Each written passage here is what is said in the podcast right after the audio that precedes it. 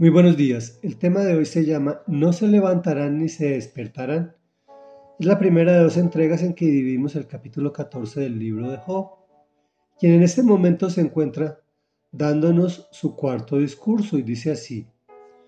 Pocos son los días y muchos los problemas que vive el hombre nacido de mujer. Es como las flores que brotan y se marchitan. Es como efímera sombra que se esfuma ¿Y en alguien así has puesto los ojos? ¿Con alguien como yo entrarás en juicio? ¿Quién de la inmundicia puede sacar pureza? No hay nadie que pueda hacerlo. Los días del hombre ya están determinados. Tú has decretado los meses de su vida. Le has puesto límites que no puede rebasar. Aparta de él la mirada. Déjalo en paz hasta que haya gozado de su día de asalariado. Si se derriba un árbol, queda al menos la esperanza de que retoñe y de que no se marchiten sus renuevos. Tal vez sus raíces envejezcan en la tierra y su tronco muera en su terreno. Pero al sentir el agua, florecerá. Echará ramas como árbol recién plantado. El hombre, en cambio, muere y pierde su fuerza. Exhala el último suspiro y deja de existir. Así como el mar desaparece el agua y los ríos se agotan y se secan, así los mortales cuando se acuestan no se vuelven a levantar. Mientras exista el cielo, no se levantarán los mortales ni se despertarán de su sueño. Comentario. Job nuevamente habla con Dios desde su perspectiva de ser humano.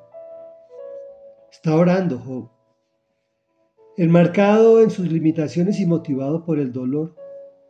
Algo parecido ocurre con nosotros, pero a diferencia de este, y algunos me perdonarán, quien sí tiene una relación personal con el Señor, le dice cosas fuertes a Dios, quien se las pasa por alto por ser su amigo.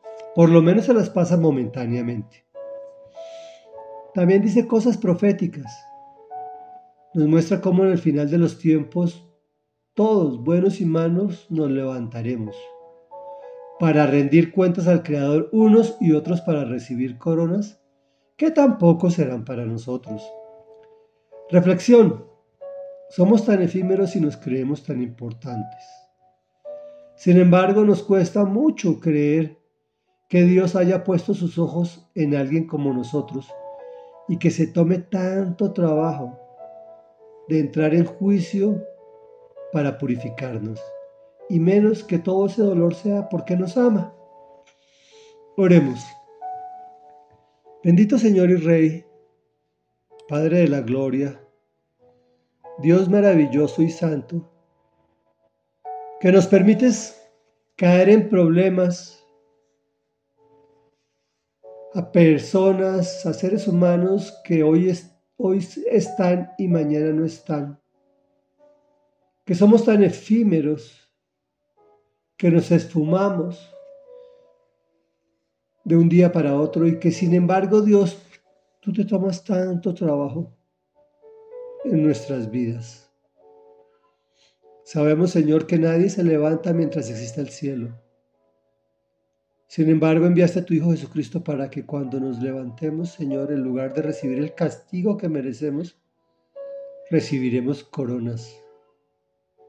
Gracias, Señor, porque sin embargo, tú has puesto tus ojitos maravillosos sobre nosotros para darnos una vida eterna y abundante, llena de alegría y felicidad.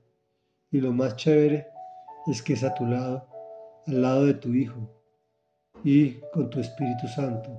Gracias, gracias, gracias, amado Rey. Gracias, amado Jesús. Gracias, Espíritu de Dios. Amén y amén.